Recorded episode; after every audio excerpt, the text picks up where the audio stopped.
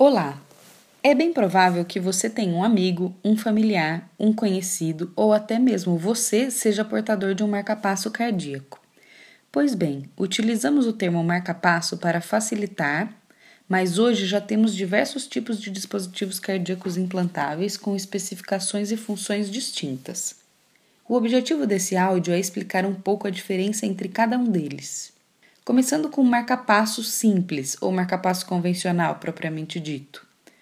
O marcapasso é um dispositivo utilizado para corrigir doenças do coração que deixam os batimentos cardíacos mais lentos.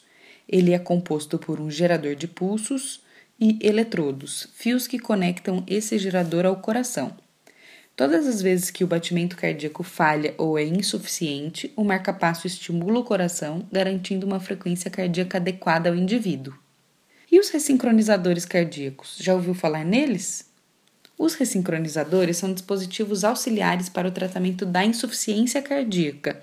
Não tem exatamente a ver com as arritmias. Em alguns pacientes com insuficiência cardíaca, chamada também de coração grande ou coração fraco, há uma incoordenação entre o lado direito e o lado esquerdo do coração, e esse processo pode agravar a doença cardíaca e levar a mais sintomas, como cansaço e falta de ar. Esse dispositivo tem o objetivo de ressincronizar o lado direito e o lado esquerdo do coração, melhorando a qualidade de vida e a sobrevida dos pacientes. E por último, os cardiodesfibriladores implantáveis, ou CDIs.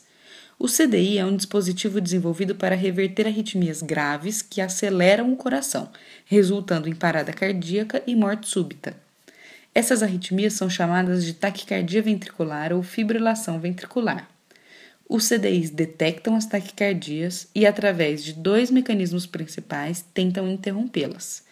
Um dos mecanismos chamamos de ATP e é praticamente imperceptível ao paciente.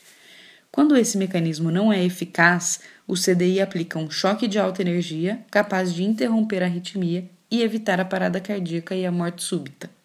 Espero que tenham gostado do tema. Um grande abraço. Eu sou a doutora Patrícia Rueda, cardiologista e arritmologista, para o site cardiodf.com.br.